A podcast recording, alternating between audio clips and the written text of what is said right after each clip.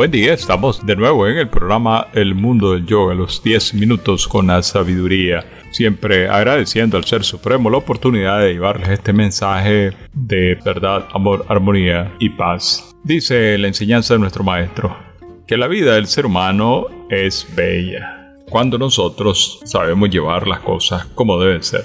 De lo contrario, vienen cantidad de problemas. En este tiempo moderno, Sabemos la cantidad de problemas que tenemos todos los seres humanos por varias cosas que están precisamente haciendo que la vida no sea tan bella como debe ser. Ahora, todo esto es resultado de nuestras propias acciones. Hemos venido violentando las leyes de la naturaleza y también, como dice una enseñanza, cuando el ser humano se vuelve contra Dios, contra el Padre, la madre se vuelve contra el hijo, es decir, la madre naturaleza. ¿Quién es el padre? Son las leyes universales que hay que respetar. Cuando no se respetan, entonces viene el sufrimiento para el ser humano. Eso es el resultado de la ignorancia.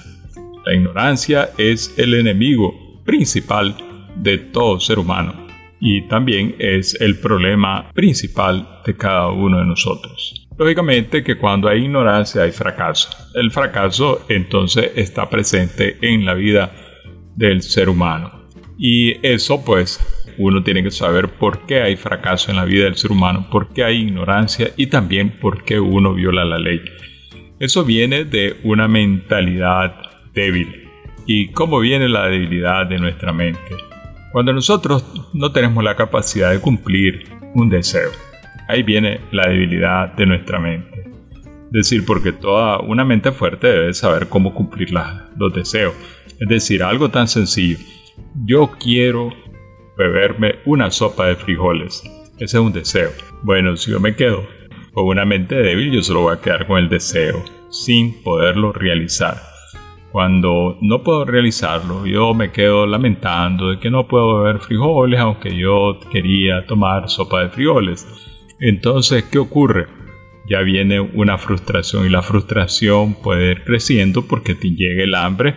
Cuando esté el hambre, yo quiero comer tortilla, quiero comer cuajada, yo quiero comer esto. Y si yo no tengo la capacidad de realizar ese deseo por mi mente débil, entonces viene una frustración. Esa frustración es un fracaso en la vida de la persona. Entonces, si no tenemos la capacidad de cumplir o llenar nuestro deseo, vamos a poner otro ejemplo. Tengo deseo de comprar una bicicleta porque veo a toda la gente que anda en bicicleta, llega más rápido, se mueve más rápido y entonces por falta de recursos no puedo. Ese es un deseo. Veo las motocicletas y quiero comprarme una motocicleta. Ese es un segundo deseo. Veo pasar un carro y ese es un tercer deseo porque yo quiero un carro. Después quiero una casa, es un cuarto deseo, después viene una avioneta, es el quinto deseo y así podemos seguir interminablemente deseando toda cosa. Se aumentan los deseos, pero también se amontonan los deseos sin cumplir. ¿Qué pasa en la vida de esa persona? Es una acumulación de frustraciones porque esta persona tiene tantos deseos sin satisfacer.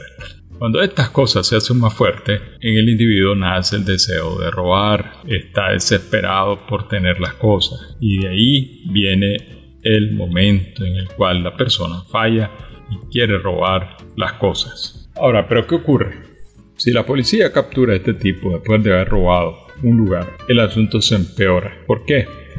Porque ya preso, no puede hacer nada más que lamentarse de su propia tragedia. Entonces, ¿qué ha pasado ahí? La debilidad mental del ser humano es el verdadero enemigo del el mismo ser humano. Ahora, lógicamente que nadie quiere estar frustrado, ni estar sufriendo, ni tener una vida de fracasos. Queremos saber cómo nosotros podemos salir de ese fracaso, de esa idea de no triunfar en la vida. Por lo tanto, la vida deja de ser bella para uno, sino que es una vida de lamentos. Ahora, la filosofía yoga tiene una cantidad de enseñanzas. ¿Cómo nosotros podemos explicar estas enseñanzas para comprender y nosotros poder salir de ese estado mental de frustración donde estamos estancados. Cuando decimos enseñanza en la filosofía yoga, nosotros podemos referirnos a varios aspectos. Por ejemplo, que un maestro de sabiduría esté hablando, que usted tenga la oportunidad de escuchar a un sabio.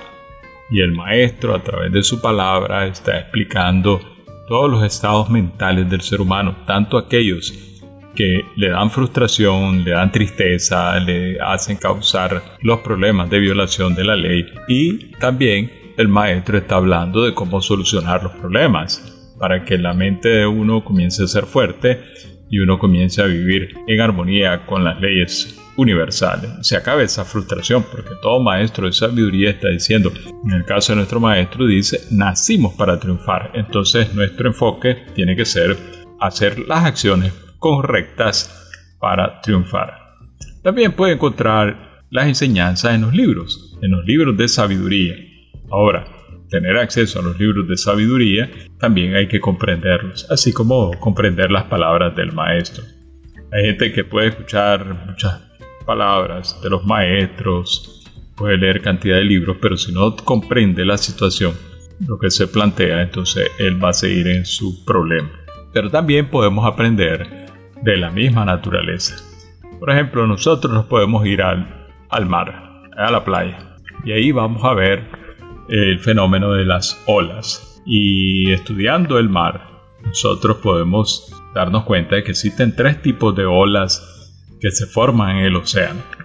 Está la primera ola, que esa ola es una ola muy baja, le falta crecimiento. Esa es la ola número uno. Y esas son aquellas que llegan a morir a la, a la costa.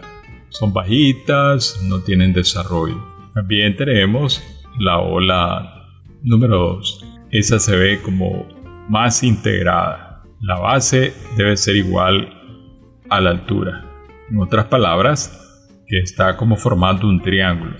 Esa es una ola integrada. Y la tercera ola es alta y de base angosta. Esta ola está fuera de la integración. Esa ola número 3 tiene muy poca resistencia. Una brisa liviana que llegue desbarata esta ola en gotitas. Ahora tenemos la ola número 2, que aunque se venga un viento de 200 km por hora, no puede hacer nada con esta ola. Es decir, que es la ola la que tiene la fuerza. Esa es la ola que tumba los barcos oceánicos, los tanqueros, los cargueros son los que se meten en tierra, provocando los tsunamis esa ola, cualquier cosa que se ponga en el camino, esa ola la va a arrastrar en su paso. Y también tenemos la ola número uno. Esa es pequeña, le falta desarrollo, no puede hacer casi nada. Entonces tenemos así a los seres humanos. Existen muchos seres humanos en este mundo que son como esta ola pequeñita. Tienen muy poco desarrollo. Son como los niños hay cierta gente mayor que se está comportando como niños, parecen niños. Y también tenemos la ola número 3, es como la gran mayoría de la gente. ¿Por qué decimos la gran mayoría de la gente? Porque la gran mayoría de las personas en nuestra sociedad tiene tantos deseos de alcanzar y lograr tantas cosas. Y la gran mayoría de estos deseos que queremos que se cumplan no se pueden cumplir y esto hace que la persona tenga un amontonamiento de frustraciones. Por esa razón, cuando se siguen amontonando estas frustraciones, la gente comienza a ponerse cada vez más nerviosa, más frustrada, más triste y a veces cualquier ruidito hace que la persona se le alteren los nervios y ya está lleno de nerviosidad. ¿Por qué? La persona está en tantas cosas y no está solucionando ninguna esa es la persona que se quiebra fácilmente, no aguanta nada. Cualquier cosa ya la persona está pensando en suicidarse. Cualquier cosita ya lo está desbaratando. Por esa razón, nosotros tenemos que aprender lo que es una integración como la segunda ola. Y esa es la enseñanza que nosotros queremos transmitir esta mañana. La técnica de mantra, yoga, meditación es una técnica para el desarrollo de la personalidad de los seres humanos y cuando decimos desarrollo de la personalidad estamos hablando del nivel último de cada individuo, ¿eh? porque tenemos el plano físico, plano mental, plano intelectual y después está la personalidad. Y como los problemas del ser humano están en su personalidad, falta de desarrollo, entonces La mantra yoga meditación va directo a su personalidad para transformar la personalidad del individuo y entonces nosotros comenzamos a desarrollar esa fuerza interior para que la persona tenga una mente fuerte, para que la persona, el conocimiento que pueda tener también sea fuerte y eso significa que su personalidad se va a integrar y así puede tener una mente libre de deseos, pero con muchas realidades. ¿Y cuál es la principal realidad del ser humano? El ser humano es el mismo ser supremo, tiene los mismos poderes. ¿Y cuáles son los poderes del ser supremo? Verdad, amor, armonía y paz. Por eso es lo que anda buscando el ser humano. El ser humano quiere conocimiento y un conocimiento real, verdadero. El ser humano quiere amor, ese amor que todos queremos está dentro de nosotros. El amor va a traer armonía y la armonía construye la paz de una forma tan fácil, pero a eso son estados de la mente que hay que conquistar. La técnica de mantra yoga meditación es la alternativa que enseña nuestro maestro que está enseñando la organización para que todos nosotros, los seres humanos aquí, pues podamos cumplir la meta de la integración, que es la razón de nuestra existencia y nuestra mente con desarrollo va a ser nuestra mejor aliada en una vida de éxitos espirituales. Bien, le invitamos a seguir escuchando este programa siempre estamos dándole consejos para mejorar su vida aquí sobre la tierra. Gracias.